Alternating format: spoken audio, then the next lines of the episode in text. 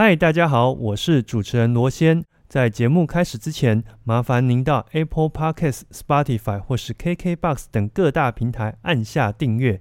此外，如果喜欢我们的节目，也请到 Apple Podcasts 留言区来告诉我哦。最后，我们也有 Instagram 以及 FB 粉丝专业，请搜寻 M 脱壳。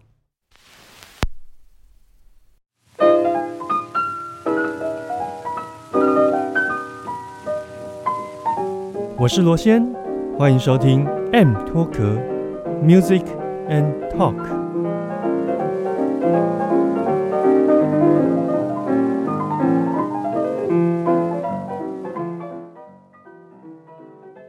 这一点是让我觉得非常非常振奋，而且非常迷人的一个地方。也就是说，让个体之间的差异能够缩小，缩小一点嘛，嗯对对不对？对，但很明显，这个应该你们不是在台湾就知道这件事情。对嗯嗯，对嗯，我们也是出去闯了非常久，才 有缘遇到这个。对，这所以你们是在哪里？就是哎，才知道说哦，原来有这样的方式。我其实是在汉堡毕业之后，我跟我的伴奏老师讨论说，我真的觉得我的经过音嗯，它不受控制，我一定要解决这个方式。经过音，对。在 passage 这个东西，，对。对，对，因为我的声音是比较宽的那种，就是我的音域很宽，嗯。所以在经过 passage 的时候，我的高音会变得比较尖。嗯。对，那有一些老师会很喜欢这种声音，他会觉得这是金属声，然后很适合唱一些像比较冷的，像杜兰朵或什么的比较冷的一个嗯角色，他就觉得你以后一定是这种声音，或者是说我的老师也觉得说他想把我培养成华格纳歌手，就类似这一种的。可是我会觉得根本的问题是存在的，我自己知道，因为那是我的身体嘛，嗯所以我就会去寻找说有没有什么可行的地方，是就是能让我的声音就是达到完全的统一，然后是可控的。嗯对，所以那时候呢，刚好我的我的伴奏老师的老婆刚好是跟甜甜的教授的老婆上课，对，对。伴奏老师的老婆，对。跟我的教授的太太，对，嗯。嗯，嗯，所以就是开启了我的苏珊娜拜师学艺的一个路。可是在这之前，我我比较好奇的是，你们两个是在台湾一起去那边学吗？No No，不是路边捡到的，路边捡到。所以这样听起来应该是在德国才认识的，是的，但是在台湾就是分别呃完成了大学的学历之后，再继续进修，然后飞到德国去嘛。对，对，那怎么甜甜跟蛋蛋到底是怎么样会相遇到这？说起来很好玩。如果有志要去德国考试的同学们，你们也可以参考一下，也许你们的姓氏要改一下也说不定。为什么？因为因为在德国考试的话，我我我不知道他们现在是不是还是这样。我们当时是用你姓氏的罗马拼音的字首的那个字那个字字字母，然后来安排你的那个演唱的顺序。嗯那我们我们那个时候的话呢，大概有百分之八十都是韩国人，韩国人里面大概有百分之五十都是姓金，金就是 K 开头。开头，嗯那我姓对对对对对，那我是姓曾，他是姓吴，所以是 T 跟跟 W W 开头，嗯所以我们每次考试的时候都是从早上八点一路等到下午五点六点才会轮到我们。是，的，可是就要在那边 stand by。嗯，不一定，嗯，不一定。可是，嗯。就是你要带着考试等待的心情，哦。熬过那五六个小时或七八个小时。对对对对对。嗯。那我们就因为因为因为字母顺序近，所以就碰到了。然后后面有写国籍嘛？嗯。嗯。嗯，嗯，哎，不对，不对，你更早的时候就有那个，不是，我们是考虑贝克的时候，我我因为是路痴，因为那个时代真的是导航什么都非常不方便，因对为没有智慧型手对机，嘛。还没有 Google 嗯导航。对，嗯然后我是看到东方人，东方人，然后穿着黑色，那几乎百分之百都是音乐音乐院考生嘛。然后我就尾随他，嗯，尾随，为什么？对他尾随我，我完全不知道自己被跟踪。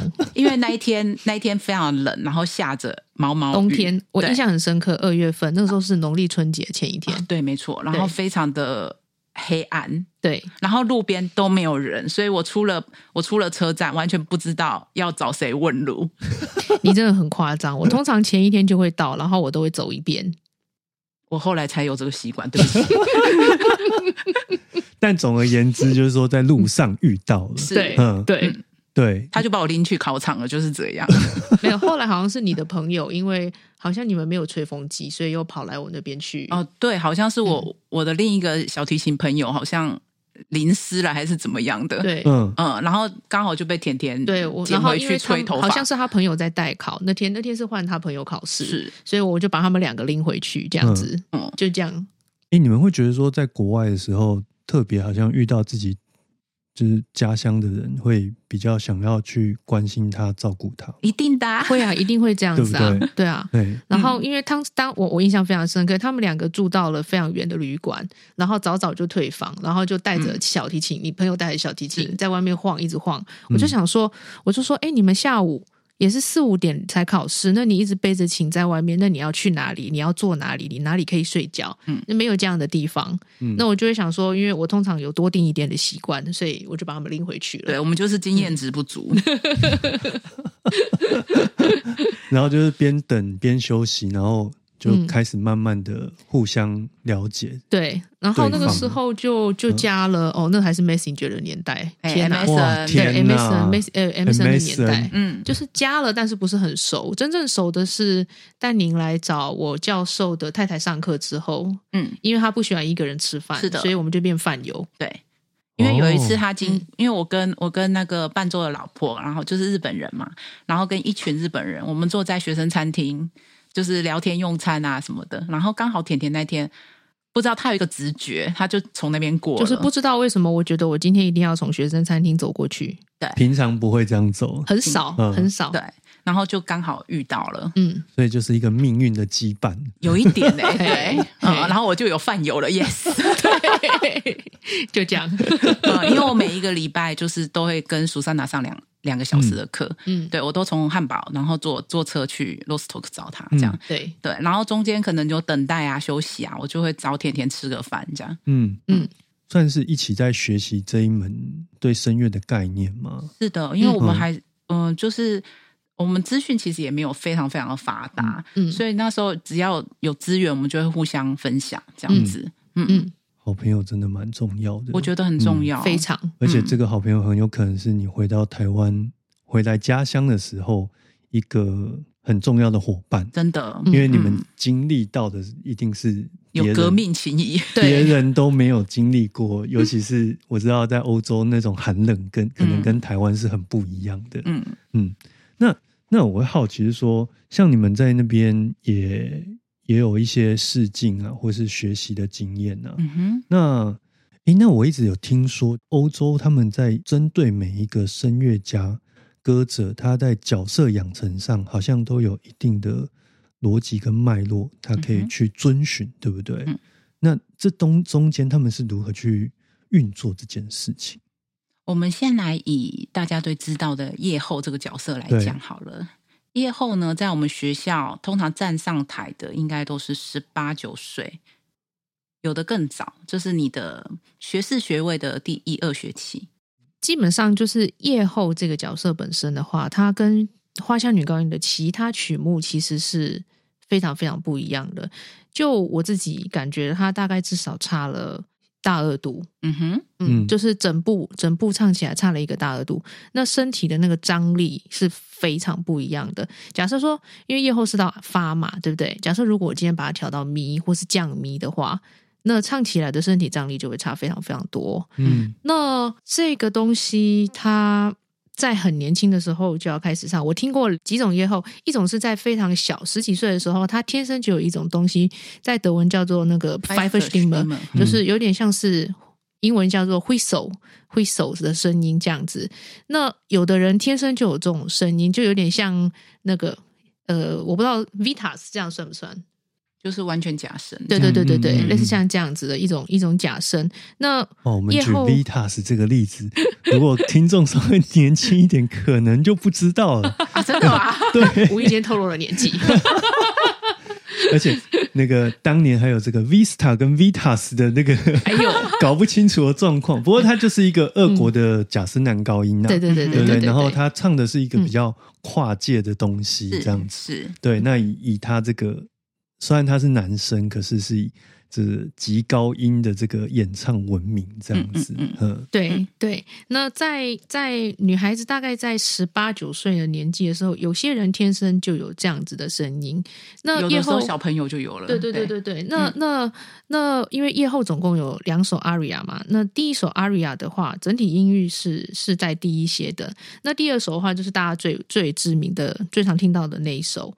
那在这两手之间，所以这为什么刚刚提到说，就是在角色，你角色你这角色是否真正的适合你，其实是要看全部的东西。嗯那如许多许多像例如说呃跨界，或是像 Vitas，或是比较有一些比较跨界的歌手，他们天生有这样的声音，他们可以把第二首拿出来唱，但是第一首第一首就是夜后对着王子唱的那一首，不是那首的话，就不是所有人都有办法唱到，所以因此你要考虑到说在。第一首你可以负担的那个情况，负荷的情况下，在跟第二首之间要取得一个平衡。那我刚刚说十九岁的十几岁的那个小女生，她们在第二首通常表现都都相当的不错，但是在第一首的时候，你可以听到很多就是在声音技术上还不是那么完善的地方。如果如果如果如果今天一个一个导演他没有去管你的那个声音的养成计划，他只是觉得说，哎，你可以唱得到，那我就用你这样子。那可能就是你可能在很年轻，我听到大概就是二十三四岁左右，那他们就会就会在剧院里面，然后唱这个，大概唱了一季、两季，最多我听过唱过三年左右。嗯那大概差不多，最后就差不多拜拜了。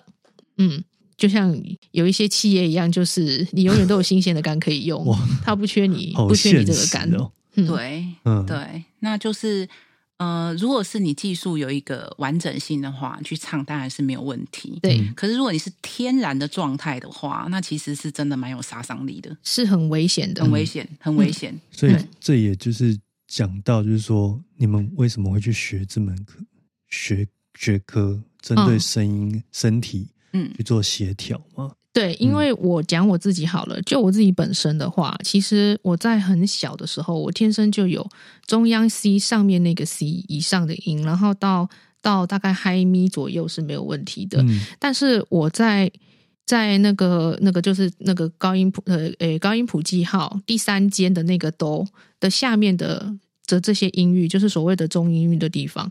其实我自己在这个音域唱起来是非常吃力，而且我也知道，就是我这音域唱起来不是那么的轻松，不是那么的漂亮这样子。那这当然也跟年纪跟荷尔蒙有关，这样。但是嗯我觉得也有一部分是因为我我没有真正找到声音跟身体如何连接的方式对，气息跟身体如何去做连接。嗯那这部分在科学声乐上就是给了我相当大的帮助。嗯，嗯那就我来讲的话，我是在还没有学声乐之前，呃，我是跟着茶花女的 CD 唱是完全没问题的。哇，对，然后学了之后呢，我不知道为什么我的嗨西以上的音就慢慢不见，就是你你用错力了，嗯那我的高音就是突然不知道该怎么唱，所以它我天生的东西没了。那我的低音也是比较有一个换声区，嗯它没有办法连接头腔，所以就是比较偏胸神，然后那个声音也是比较共鸣比较没有办法传传的远的。嗯那我后来就是透过我的呃不断的锻炼嘛，就是不管是嗯古典美声或者是科学声乐方式，我现在才终于把它串起来。不是我现在啦，可是就是 就是终于才把它串起来，可以到就是三个完整的八度半这样子。对，就是我的英语这样子，那就是可以运用，嗯、运用的嗯方式就更多这样子。嗯对，然后才能比较安全的去试一些不同的剧目。嗯对，那我之前其实会觉得蛮危险的，这也是为什么。就是我们老师有叫我们就是进剧剧院嘛，可是我们一直非常抗拒的一个原因。呃，对对 对，因为我们会知道说我们的，嗯，我觉得这应该也跟个性有关，因为很多人都说你在舞台上磨练就好嘛，嗯可是我们非常知道说声带这种东西它是消耗。我要、我要等我就是完全真的磨平之后，我我真的准备好，我才会打算去唱一些我觉得可以的东西。嗯哇，嗯嗯，不是你愿意练习就这么简单的耶。应该说每个人追求的东西不一样。对对，那有的人是呃想要成就，就是嗯他想要一个名气，或者是想要一个嗯嗯工作或是什么的。对，嗯那我跟甜甜是很任性的人，很任性。对我们就是没有找到那个东西，我们就是不甘愿，我们就是没有办法，就是勉强自己去做其他的事情。求知欲特别旺盛。对，就像嗯我们现在，我们还是不断的、不断的找找一些可能性，这样子。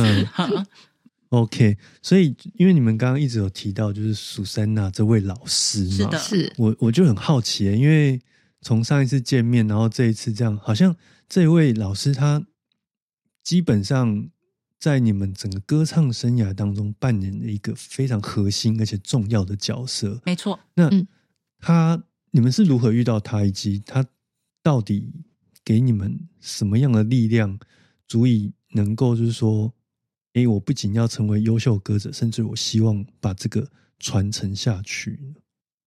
嗯，苏珊娜是甜甜的 Rostock 的老师的老婆嘛？嗯对 对，嗯呃，跟他上课之后，因为他那时候也是呃，在一嗯，在学科学声乐系统，他是一个最高领导的 Doctor 嘛，嗯那他就是在找培养声乐家，就是利用他的系统，然后让声音更精进的一个一个一个角色。这样，那我我刚好就跟到他了。嗯对，那他当然也很希望把我培养成指导员，那我就要去读一些 嗯医学类的啊、解剖学啊或什么的，我非常的抗拒，因为我不是读书的料。对 对，他每次都会说这一条肌肉呢就是什么什么，然后念了一串拉丁文，说你们去查一下翻译，对然后我们什么都没找到。对，因为我我是那种就是我实做内化之后，我就可以拆解，我会非常知道呃什么声音出来就是那一块肌肉可以使用。嗯，对，可是你叫我去讲学名，我还真的是要查才知道。嗯嗯对，那那我就有跟老师说，我我想成为就是歌者嘛，那我就是不要想学这个东西。他就说你学着，你以后一定会有帮助。可是我们就一直很抗拒这件事情。对，对，那他他也很可爱，他也没有说特别逼我们去。做这些事情哈，因为他也知道，就是呃，外国人你还要学一个拉丁文，其实是不太容易，因为我们没有那么多时间嘛。嗯对，因为我们其实其实是不是很喜欢，所以不会去做。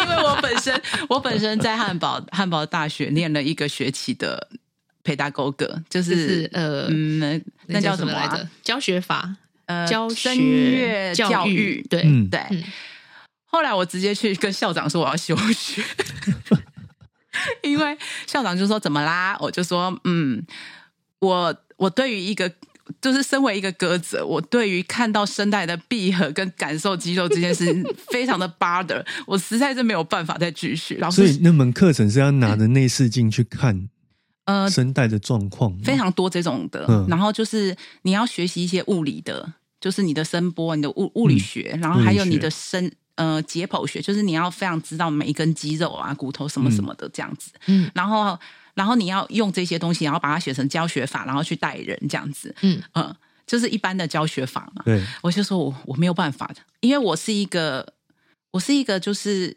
呃肌肉是很协调的。你如果把它单独拆开来的话，我会我会我会不知道再怎么把它合起来嘛？我是能这觉得会有一？种焦虑在。当你知道它是这样子，当然知道是很好，但是当你知道你正在这样做的时候，他也正在这样子做。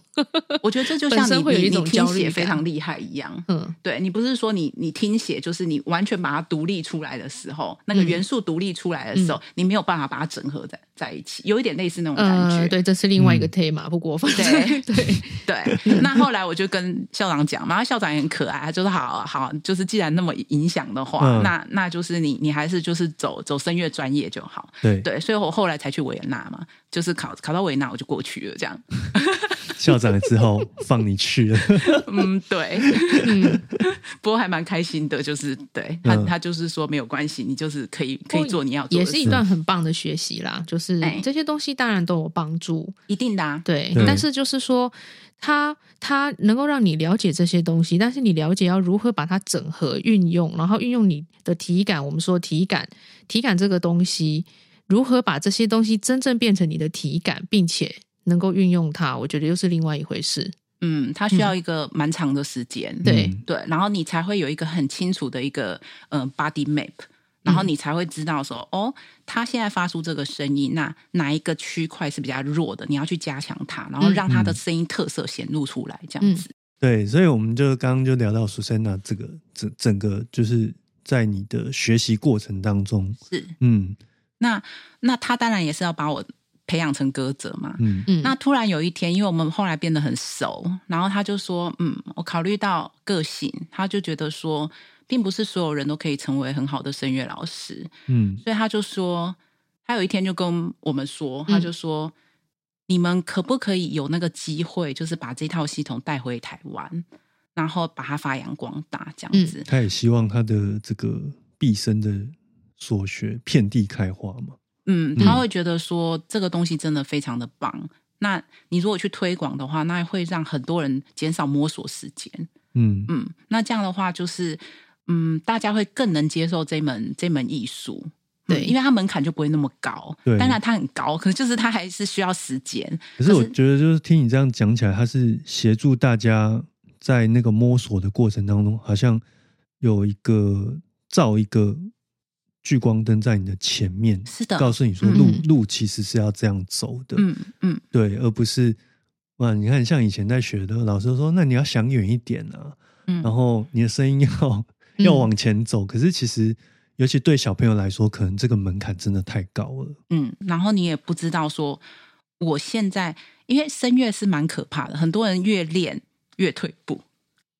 你有一阵子你不练，然后你去唱、上课的时候，老师会说：“哎呦，声音进步喽。”然后你就会觉得很 confused。这个这个我有体会过，嗯。对，嗯。就以前在吹管乐也是这样，是，你反而可能就是过度的练习，你那个肌肉都已经那个怎么说呢，僵掉了，或者是崩掉了，然后你已经没办法使力了，嗯。反而是一个礼拜不练，它可能还好一点，对，但不是叫大家都不要练，没错 没错，因为这对对这个就是你没有办法把它非常的就是科学化的，可嗯这样子其实是蛮焦虑的。对，嗯。嗯嗯，那如果你有计划，然后你会非常知道说我现在这么做是为了什么，那我之后还能怎么做？那其实学习起来你会有蛮多的回馈，然后你会觉得很有信心。而且你休息的时候可以好好的休息。对，如果我们用大家比较常见的体育去比喻的话，它就像是棒球选手，尤其是投手，以前的教练都是哇，投完一场过两天又要上，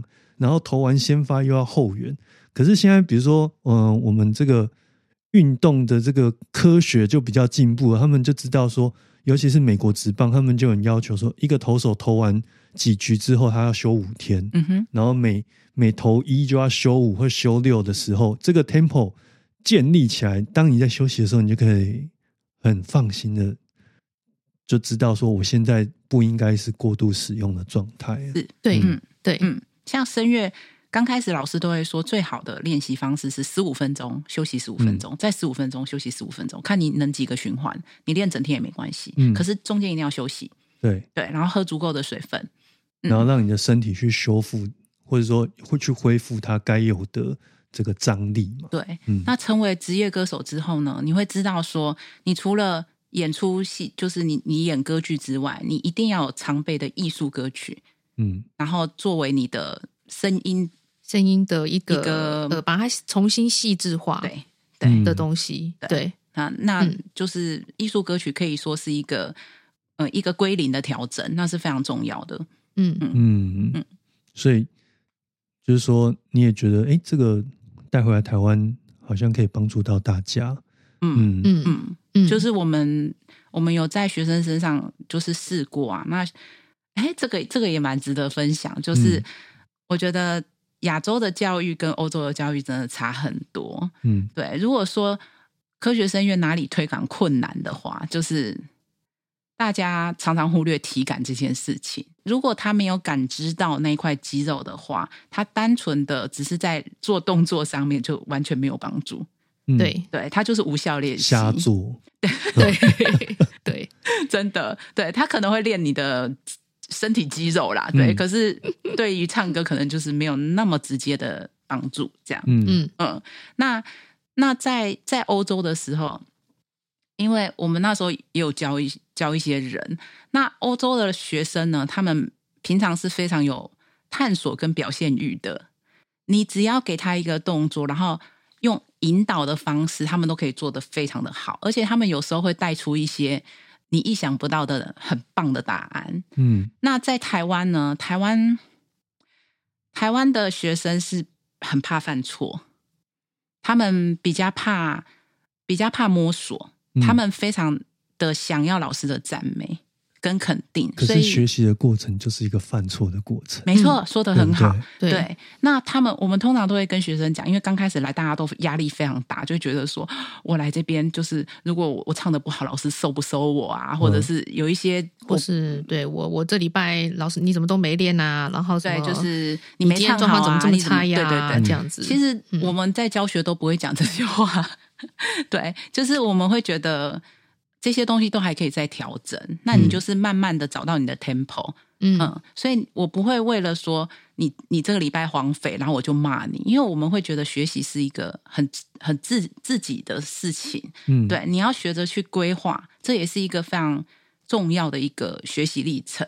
嗯，对，那那在嗯在教学的时候呢，他们常常会嗯没有那个信心去摸索它，然后就是会一直的看你，一直看你，就说老师这样对吗？老师这样对吗？那我到底要干什么？老师你可以给我个答案。或是说我做这个到底为了什么？对他们会我为什么要这个想要知道答案？嗯对，嗯那其实这个答案是千变万化的，嗯你只要没有出很大的错，那其实你就是在那个安全范围内，没错，没嗯错。所以我们常常鼓励学生，你要勇于去尝试，勇于去感受它。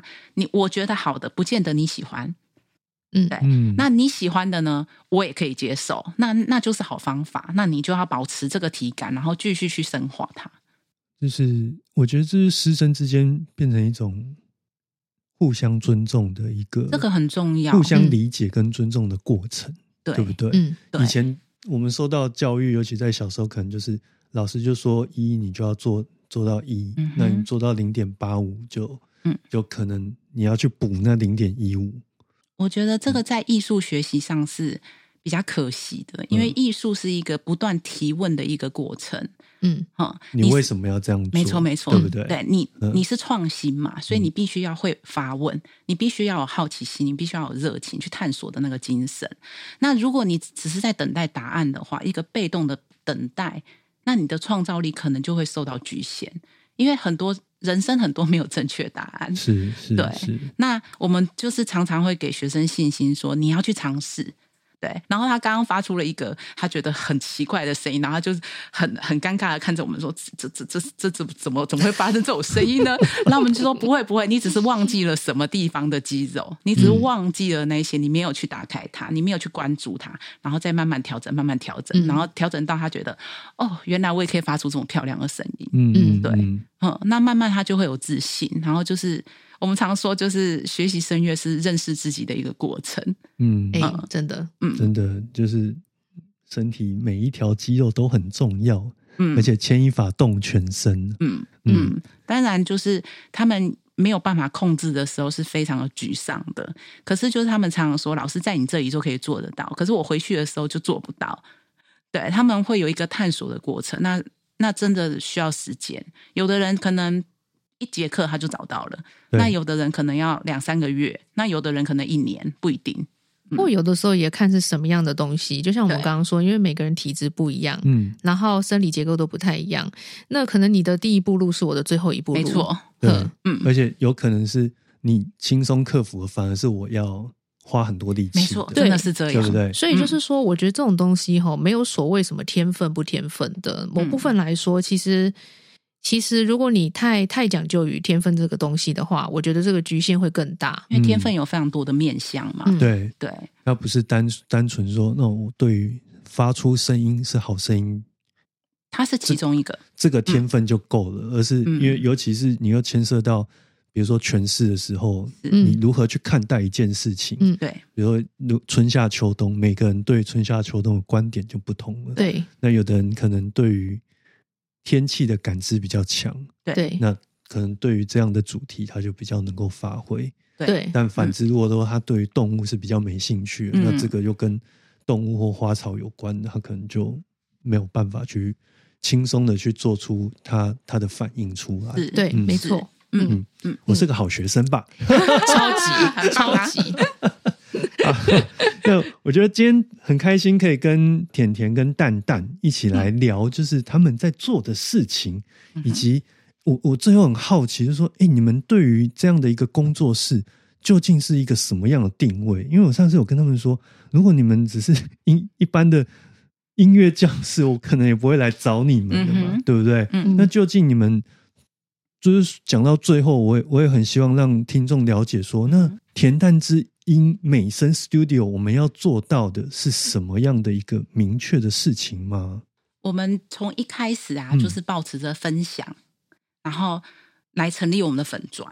那这样，我们我们到现在还是一样，我们就是秉持着一个态度，就是哦，好，官方哦，没有，我们还没有讲出来。我就是要秉持着，就是嗯你只要懂得方法，你就会拥有好声音。这是我们嗯。教学的一个，可以说是 slogan 吗？slogan，对，嗯。就是嗯，我们常常说，就是其实你只是不认识你的声音，对，对，那透过方式可以让你认识不一样的自己，嗯，对我们会帮你打开你对自己声音的想象，对重新认识自己的声音。对，那这个就是我们一直想要推广，然后还有体感的这件事情，因为我们现在山西用的非常的多，哦，那肩颈特别僵硬，呃不只是这样哦，对情绪的影响也非常的大，嗯嗯。对，那这些其实是非常需要关注的，因为其实来找我们上课的部分人，其实是有一些轻微忧郁症，我们没有讲，对我们不会、不会当着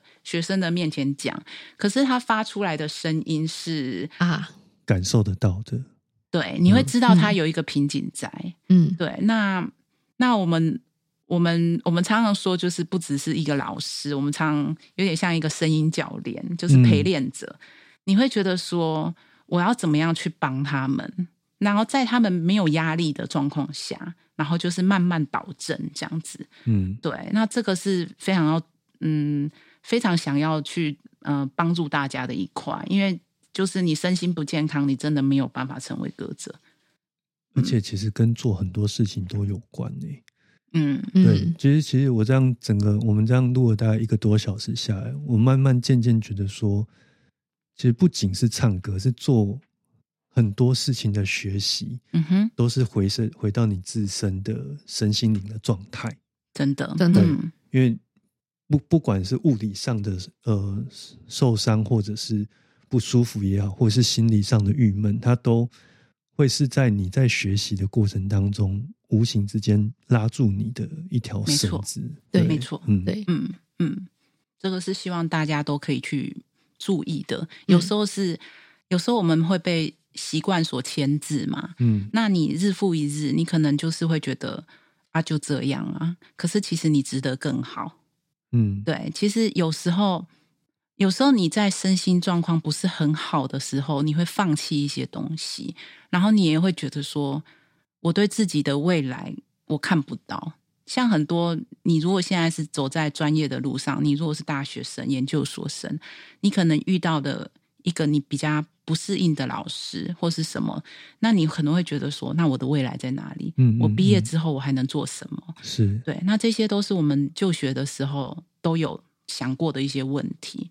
那有时候其实是，有时候其实不是你的声音条件不好，你要知道说还有很多的可能性是你可以去找的。你只要不放弃，一定就有机会。对，那我是想要跟大家说，保持你的热情，然后继续探索下去。嗯，嗯，对于人生就是这样。嗯只要活着就有机会。没错，你要去关心自己，然后去关心周围的人，对，然后就是把你的这份这份热情、这份爱，然后继续延续下去，这很重要。好，那我们今天节目就收在这边喽。好啦，那就今天真的很开心能够找来恬淡之音美声 Studio 来跟我们一起分享他们呃人生当中学习的历程，以及他们在做的一些有趣的事情。那我是罗先，呃，我们 M Talk 就到这边先告一段落，大家拜拜喽。嗯，拜拜拜拜拜今天的节目就到此告一段落喽。喜欢今天的节目吗？如果你有任何想法的话，欢迎到我们的粉丝专业或是 IG，甚至于是其他 Apple Podcast 等各大平台来告诉我们哦。此外，如果你还想收听其他关于音乐类型的节目，也欢迎到 M Talk 里面找你有兴趣的节目来收听哦。